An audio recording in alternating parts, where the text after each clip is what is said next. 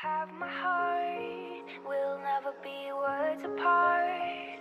Maybe in magazines, but you still be my star, baby. Cause in the dark, you can. 嗨，各位同学，大家早上好，我是瑶瑶老师，欢迎来到今天这一期的英语口语每日养成。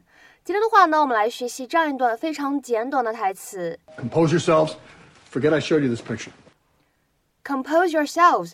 Forget I showed you this picture. 淡定，忘了我刚刚给你们看过这张照片。Compose yourselves. Forget I showed you this picture.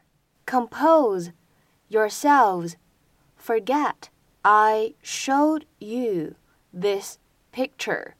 整段话当中呢，有这样的几处发音技巧，我们一起来看一下。首先啊，看一下这个 forget 和 I 出现在一起呢，可以做一个连读。那么如果是在美式发音当中呢，我们还有一个闪音的处理，是一个 flap t。那么在美式发音当中呢，我们就可以读成是 forget I，forget I，forget I。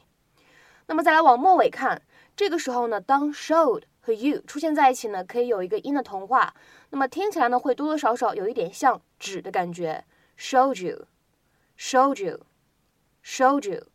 Compose yourselves. Forget I showed you this picture. Mortos, Manny? Why won't you call me, Emma? Mortos, Emma?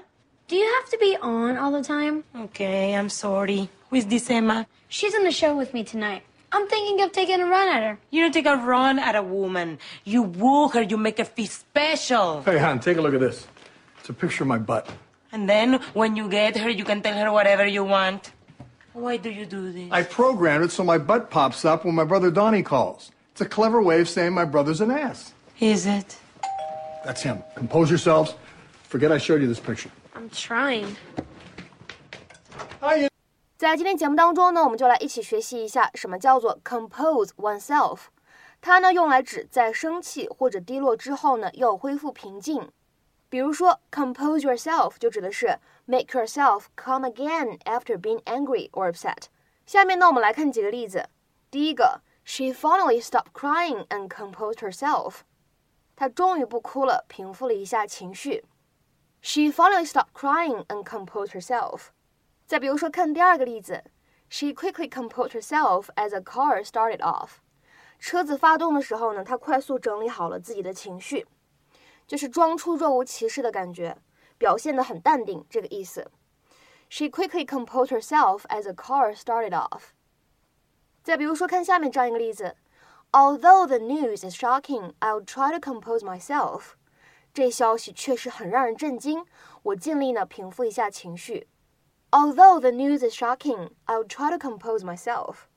再比如说，看最后一个例子，Life moves on, and one must compose oneself to meet it. 生活呢还要继续，我们必须要沉着冷静的去面对它。Life moves on, and one must compose oneself to meet it. 那么通过刚才的讲解，现在呢各位同学可以大胆猜测一下，下面这样一个复合形容词应该是一个什么样的含义？叫做 self-composed。